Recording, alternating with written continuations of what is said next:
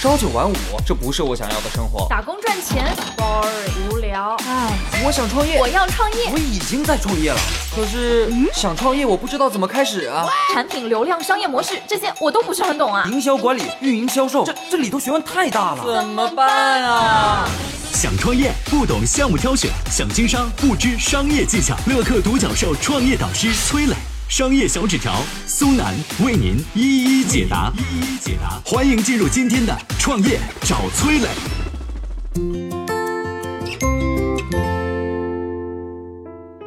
前段时间，国产牙膏田七被拍卖，巅峰时期曾年销十亿的田七是怎么衰落的？中国牙膏市场这些年又是怎么变化的呢？有请崔磊，有请崔磊。各位还记得当年各大电视台播的拍照喊田七啊这个广告吗？很早以前呢，我们家还经常用到田七牙膏，但是最近几年啊，各大商场超市当中已经看不到田七牙膏的身影了。田七牙膏为什么消失了呢？我先来讲讲这背后的过程。田七牙膏这个品牌的历史啊，可以说是很久了。早在1945年，田七就是国产牙膏的代表。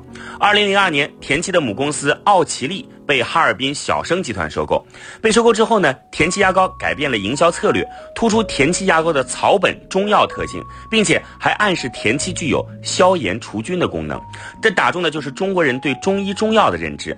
另外呢，田七还在全国超过六十个电视台投入了超过两个亿的广告费，于是千家万户在电视上看到了“拍照喊田七”的口号。当时电视广告效果很明显，奥奇丽在二零零四前后创造了牙膏年销售量超过四亿支，销售额超过十个亿的记录。在牙膏市场取得了成功之后，奥奇丽开始推出田七洗涤剂、田七洗手液、田七洗发水、田七洗衣粉等等一系列围绕田七的日化用品。结果呢，事与愿违，不但没有打开新的品类市场，还在资金和广告方面拖累了原本田七牙膏业务的发展。多元化还带来另外一个问题啊，就是在消费者的认知里，田七通过广告轰炸，已经把田七牙膏打入了消费者的脑海。你现在做了洗衣液、洗发水。洗衣粉、洗手液，这就让田七在消费者的脑海里产生了混乱。你到底是做什么的？要知道，消费者的记忆是有限的。如果提到某一个品类，你没法让消费者立刻想起来。就算你把产品铺到了超市的货架上，那也是没有用的。只有铺到消费者脑海的货架上，他们才可能为你的产品买单。正是由于多元化战略的失误，透支了田七的品牌价值。二零一四年，奥奇丽因为资金链的问题，田七牙膏被迫停产。二零一六年，田七牙膏在整顿了两年之后，准备重出江湖，但是这个江湖啊，早就已经不是当年的那个江湖了。像什么高露洁、佳洁士、黑人、中华，以及功能定位和品类认知非常接近田七的云南白药，已经把市场牢牢的占据了。田七牙膏已经没法东山再起，只能被迫拍卖。实际上，不只是田七牙膏，就像当年打出“一口好牙，两面针”广告语的两面针牙膏，和打出“嘿黑妹”广告语的黑妹牙膏，都是因为在牙膏领域取得了成功以后，开始搞多元化，最后活活把自己拖垮了。就像马云说的，绝大部分的企业失败都是因为不够专注。如果你观察走钢丝穿越峡谷的杂技演员，就会发现他们都会有一个技巧，在走钢丝的时候，他们并不是刻板的僵硬不动。为了保持平衡，他们的身体总是轻轻的摇摆和弯曲，但有一点是不变变的，就是脚趾都是朝一个方向移动，向着眼睛盯着的目标前进。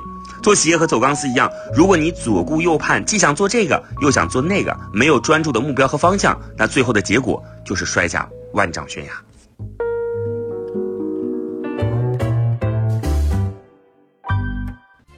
嗨，大家好，我是崔磊。下拉手机屏幕，在节目简介里有我的个人微信号。朋友圈我会分享创业思考、商业观察，以及和支付宝、抖音等巨头合作的创业好项目，欢迎您来交流。我们的创业平台乐客独角兽已经汇聚了三万多名各行各业的创业者，欢迎您来寻找资源。有请商业小纸条，请商业小纸条。说到牙膏，我先来说个事儿。实际上呢，早期刚推出的牙膏啊是没有任何味道的。那后来牙膏怎么有味道了呢？比如说我们常见的薄荷味儿，这就是商家的阴谋。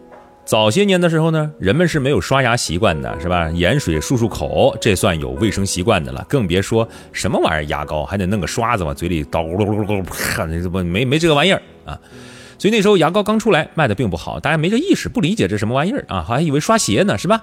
那怎么提高牙膏的销量呢？美国有一款叫白素德牙膏，有非常重要的改进，什么呢？就是在牙膏中加入了柠檬酸、薄荷油啊。你一听柠檬酸，我就想起柠檬精，反正有点酸啊。为什么要加这个柠檬酸和薄荷油呢？因为这会产生一种特别的感受。刷完牙之后，人们有一种，哎呀，我去，哎呀，呵气如兰啊，口吐莲花呀，清新，感觉嘴里头变得干净了。真变干净了吗？不加这些东西行吗？也干净。加了呢，感觉干净，神奇不？人觉得口腔不干净的时候，便想到去刷牙，从而获得清新干净的感觉。所以不管晚上多累，早上起来多赶，闭着眼睛，他也被牙简单的这个啊捣鼓捣鼓刷一刷。消费者使用习惯的养成，就意味着产品销量的增长，牙膏的销量自然越来越好。实际上，这种清新的感觉对于清洁口腔起不到多大作用，但它强化了消费者使用牙膏刷牙之后的感受。就这样一个小小的改进，促进了地球人刷牙的习惯的养成。所以你看，人们的行为会被感觉左右。你需要的就是放大这样的感觉。当然，这是牙膏最早的这个故事，啊，就是增加清新的感觉，强化清洁牙齿的感受。等到市场上玩家都在打这个卖点的时候，同质化出现了，竞争激烈了，咋整？细分市场啊！这个时候你就需要挖掘产品的差异化卖点，比如美白、防出血。啊，牙龈肿疼怎么办？哎，刷刷刷刷刷，对吧？防牙齿敏感啊，中国牙防组提醒您啊，对吧？防蛀牙等等等等。牙膏凭借强化消费者口腔清新的感受，慢慢的成为了人们生活中的必需品。有市场就会有竞争，在同质化竞争日渐激烈的情况下，哪些品牌在牙膏市场上争得了一席之地呢？再讲两个事儿，中华牙膏。各位知道中华牙膏是哪个国家的吗？废话，中华牙膏不是中国的吗？哎呦，您可大错特错了。一九九四年，国外的日化用品巨头联合利华取得了上海牙膏厂的控股权，并采用品牌租赁的方式经营上海牙膏厂的中华牙膏品牌。所以，中华牙膏啊，它是外企。老铁，明白了吗？那么，中华牙膏怎么走差异化呢？各位应该看过中华魔力迅白牙膏曾经的广告，不知你是否有印象？他当时打出的广告语叫“一刷迅白，释放纯色之美”，号称是牙齿的化妆师。嚯，打的是美白。一看广告里明星露出一口洁白的牙齿，阴森森的是吧？灯光打上去，哎呦，晃眼睛！哎呀，我的眼睛不得了，太白了，我也想要。这不就买了吗？云南白药牙膏，二零零五年云南白药进入牙膏市场，用了十年时间超过佳洁士。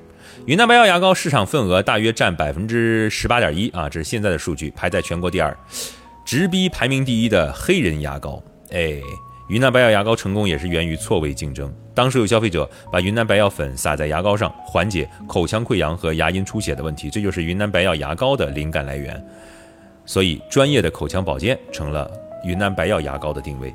而云南白药牙膏切入的是高端市场，推出零售价二十二块钱一支的牙膏，并且打卖点就针对牙龈出血、口腔溃疡、牙龈肿痛三大核心症状的修复。当然，云南白药也面临营销靠中药、疗效靠西药的争议，这点咱们不讨论。咱们从产品定位和差异化竞争来说，它是非常成功的。这直接封死了田七这个治疗功能性的牙膏类目里东山再起的可能性，摁死、摁住、盖帽。牙膏从最早的口腔清洁到现在的美白、防出血、防蛀牙等卖点，甚至出现了针对不同人群的牙膏，比如儿童牙膏，啊，再细分，对吧？就跟洗发水似的，洗发水也分去屑、去油、柔顺、防脱各种功能细分卖点，再根据人群划分，男人用的、女人用的、小孩用的、家庭用的，呃，我还买过给家里狗刷牙的狗牙膏，嘿嘿，新鲜吗？所以任何一个品牌要在一个非常成熟的市场里成功，核心我觉得细分。创造差异化，坚持只做第一个，要么做第一，要么成唯一。嗯哼，你有什么启发吗？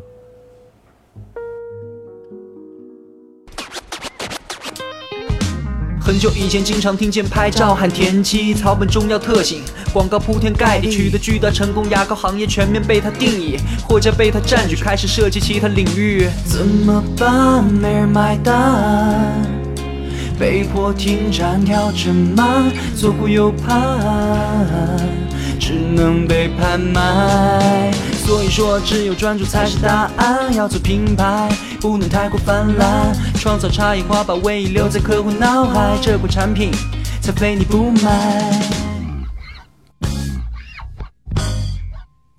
我曾经呢跟很多创业者沟通过，发现创业者最大的痛点就是缺少资源、缺少链接。于是呢，我们创立了创业者社群“乐客独角兽”，现在啊已经有三万多人了。有人在这找到了创业机会，找到了客户、渠道商、投资人。下拉手机屏幕，在节目简介里边有我的个人微信号，我在社群等你。